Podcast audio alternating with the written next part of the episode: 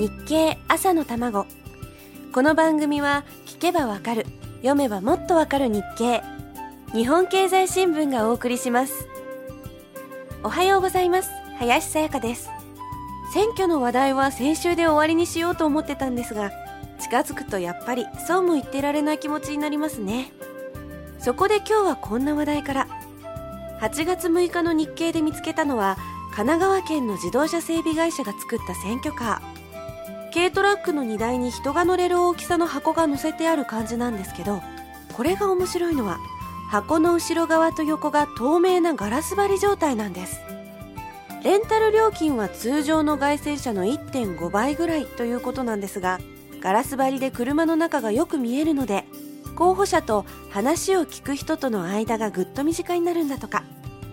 夜には照明で候補者を浮かび上がらせる演出も可能だそうで記事によりますとこの車に乗った候補者の勝率は7割以上なんだそうです。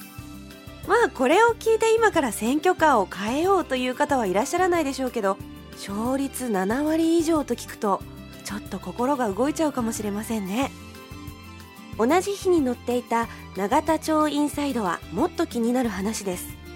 衆議院の解散で国会に提出されていた法案が114本も廃案になってしまったそうです。その中には児童回春児童ポルノ禁止法や肝炎の患者さんを救うための法律障害のある人に対する虐待を防止する法律などがありました。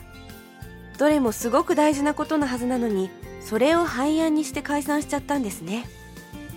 選挙の結果がどうなるかは分かりませんが選挙が終わったらちゃんと国会でもう一度話し合ってちゃんと決めてください。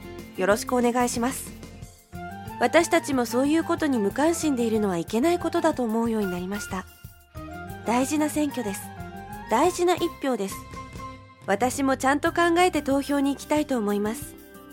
さてここで選挙絡みで気になる記事をもう一つ。8月12日付の記事なのですがあの楽天が政治献金サイトラブジャパンを開設したという話題です。応援したい議員を選んで献金するというボタンを選ぶだけ。今は楽天のクレジットカードがないと寄付できませんしすでに先週締め切られていますので今から寄付しようと思ってもできません。でもこの動きは日本の選挙を変えていくかもしれません。アメリカ映画などではごく普通の人が自分が支持する議員や政党に何ドルか送金する姿が出てきます。自分たちの代表を選ぶためなんだから自分たちがお金を出すのは当たり前だという意識がアメリカの国民にはちゃんとできているわけです。さすがアメリカ。民主主義にかけては日本より何歩も先を行っていますね。さて選挙のお話はここまで。続きはまた明日のこの時間です。